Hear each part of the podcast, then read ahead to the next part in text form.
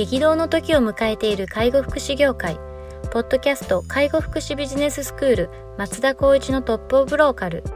大手外資系アパレル会社のトップセールスマンから介護福祉事業経営者に転身した松田光一がこれからの介護福祉経営に求められるものについてお伝えしていきます。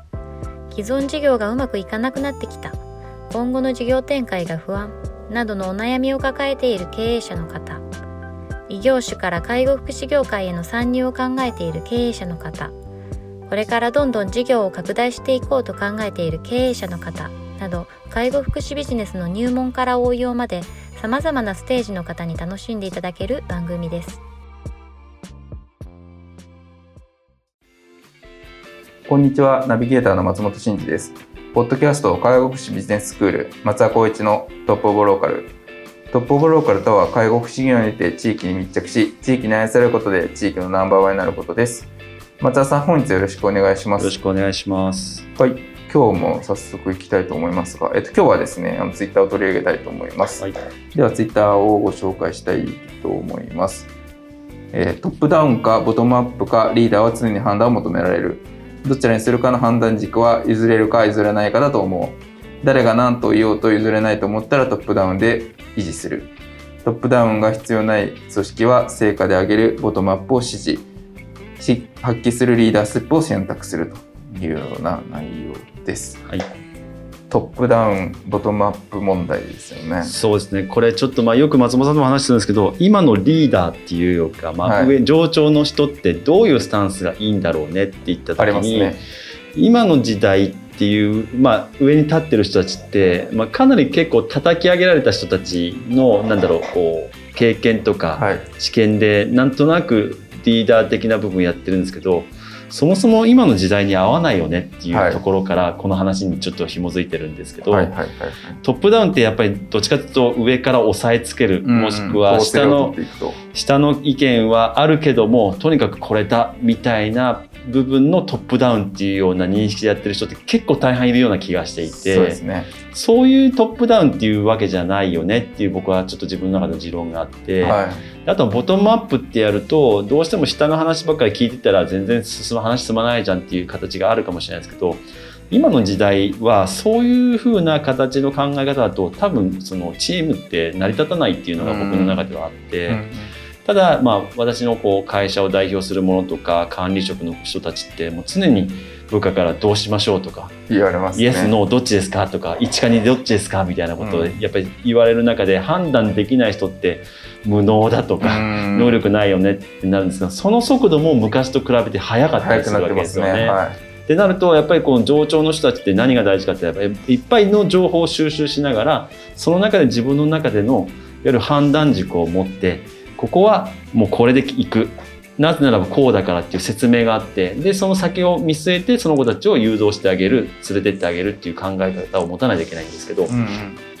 なんとなく、まあ、今の上長の人たちいろんななんかこう法律が改定されてすごく言葉をこう伝えるのが難しい時代になってきた。うんその中でやっぱりこう言葉を選びながらやっていくとどうしても、まあ、ちょっと言葉悪いですけどマウント取られちゃうとか、はいはいはい。優しい人たちが多いとそういう風になっちゃうよねと。はいはい。僕の中の持論はやっぱ判断軸は、まあ、ここは絶対にやらなきゃいけない。何の目的でどうしてこれをやってるかっていうところが、はいはい例えば理念としてあったりとか自分の中の軸としてあるんだったらそこはまあ譲れるかな、うん。譲れないかなっていう、うん。僕は判断軸で持ってます。うん誰が何と言うとちょっと乱暴な言い方になってますけど譲れないなと思ったらそれはもうこれでいきます。なぜならばこうだってその趣旨目的でちゃんと説明しなきゃいけないんですけど、はい。なぜこういうところでいくとだから一緒になって頑張っていこうこれがトップダウンっていうような僕の中の認識です。でそうだなと思いながらこう話の中で、まあ、別にこう自分の中の軸は別に譲れるなって思った時にはだったらみんながちゃんと合意形成しながら自分たちで考えながらそれをこう決定して進めて経験値をする経験学習させるっていうことであれば僕はボトムアップっていう形で指示をしながら、まあ、チームを回していくっていう選択肢の方がリーダーシップとしては今の中では正解なんじゃないかなっていうようなところを言葉に置き換えたっていう感じですね。なるほどやっぱ結構この常に判断を求められるっていうところがやっぱありますもんね特に。そうですね、はい。まあ、僕は経験速で、まあ、自分の例えば昔だったら10分かかった判断が今だったら1分でできるとか、うん。それってやっぱ経験学習、まあ、あの経験しながら学んでいくっていうところが、まあ、リーダーの人たち多分年数を重ねることになると思うんですけどそれができないっていう方も中にはいらっしゃるんですよね適正として合わないもしくはそういった部分の知識能力がないっていう方々がリーダーになっちゃうとうんすごくやっぱり困っちゃいますよね、うんお互いに不利益になっちゃったりとかするのでね。それを教えていくってなってもなかなか限界点もあるので、うんそこがまあ多分判断が難しいなって思う社長さんとか責任者が多いんじゃないかなと思いますけどうね。ん、そうですね。いやーでもこうなんか僕も感覚的にこう大きな変革をこうも求める時というかやらないといけない時ってあるじゃないですか。なんかそういう時とかは割とトップダウン的な感じにどうしてもならざるを得ないのかなっていうようなふうに思ってて。なんか現場はどうしても感性が働くので、うんまあ、今のやり方これまでのやり方っていうのをやっぱどうしても踏襲した方が楽だしはい、なんか変わることってやっぱどうしてもストレスだったりするのでででもそれがやっぱりこう本人たちが見えていない中で陳腐化していくことってあるじゃないですか、うん。まあ、例えば介護で言えば ICT の導入とか。いや別に紙でいいっしょって現場の人たちは思ってると思うんですよね。まあ、もう今紙やってるとこないと思うんですけど。でもそれをじゃあこれをタブレットにするぞってなるとやっぱりそれはまあこの現場の一日の業務のこの判断というわけじゃなくてこうもっと先を見据えた系判断でによって行われると思うんでで現場からタブレットがいいですっていう言葉が上がってくるっていうことはなかなかないと思う。うん。だからそういう時はトップダウンでドンとこうややるっていうふうに判断すると思うんですけど一方で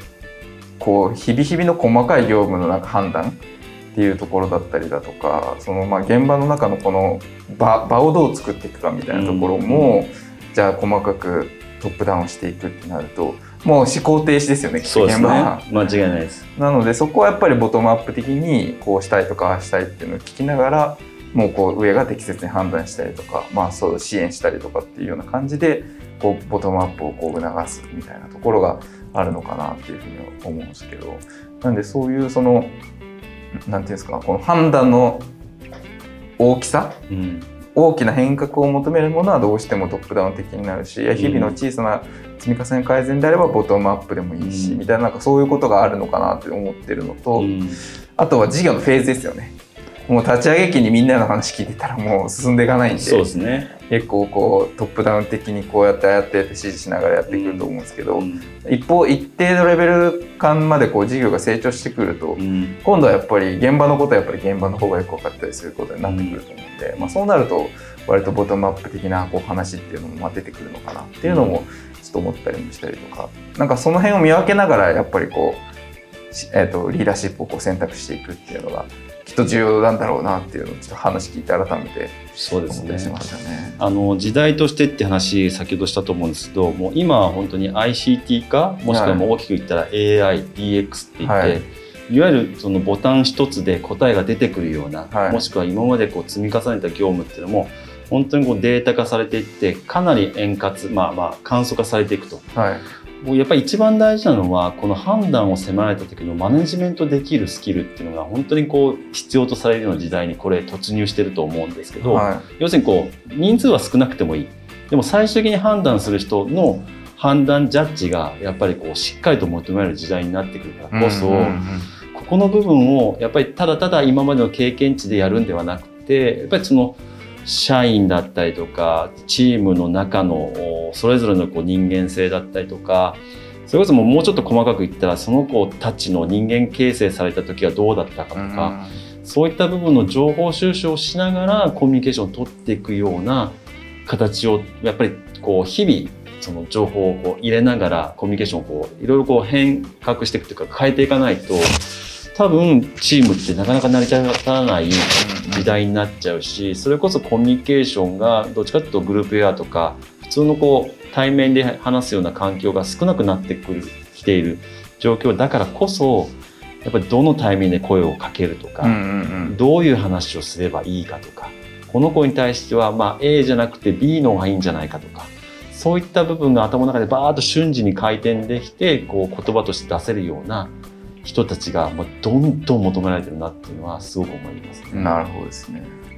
こう判断のこうスピードとか質みたいなのがやっぱりこうマネージメントするより求められるようになるってことですよね。そうですね。うん。それこそあの三井住友なんかは銀行の窓口とかどんどん閉鎖していって。あそうですね。今統合してますもんね。だからもうインタターネットバンキングでやってください。ATM であとはいいです。だから行員の人たちはどんどん減るわけですよ、はいだから、まあ、す全て DX みたいな形 IT みたいな感じの、えーなってきてる中で人を採用するっていう、まあ、人口も減ってきてるから、まあ、当たり前なんですけど人を採用するってことは何が必要かって言ったらそういうことができる人しか多多分採用されていかない時代になっていくと思うので、まあそう考えると、まあ、こういったあの制度ビジネスだって労働集約型の私たちででもその部分っていうのは多分これからももう少し簡略化されてくるのでやっぱりそのコミュニケーション能力を高めるっていうことにちょっと自分の中での時間を割くとか投資するとかっていうのはした方がいいんじゃないかなと僕は思いますね。ですね。じゃあそのコミュニケーション能力っていうところの部分とあとはそのマネージメントっていうところとあとはその判断っていうところっていうのをまあうまくこうん、う使いながらこう業務をやっていくことがどんどん求められるようになるって感じですよね。そうですね。まあただうんとなんだろう格好つけなくていいし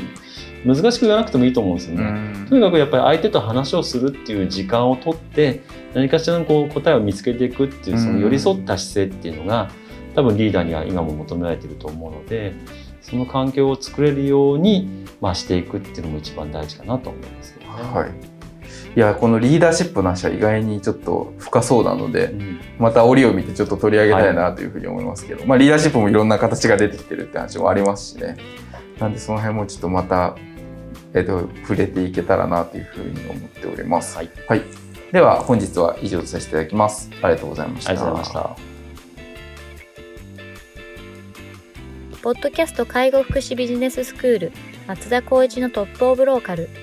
番組では介護福祉サービスに関するご質問を当番組の専用ウェブサイトより募集しております。番組 URL よりサイトへアクセスし質問のバナーから所定のフォームへ入力の上送信をお願いします。URL は http コロンスラッシュスラッシュ tol.sense かっこセンス。World かっこワールド .com かっこコムになります。皆様のご質問をお待ちしております。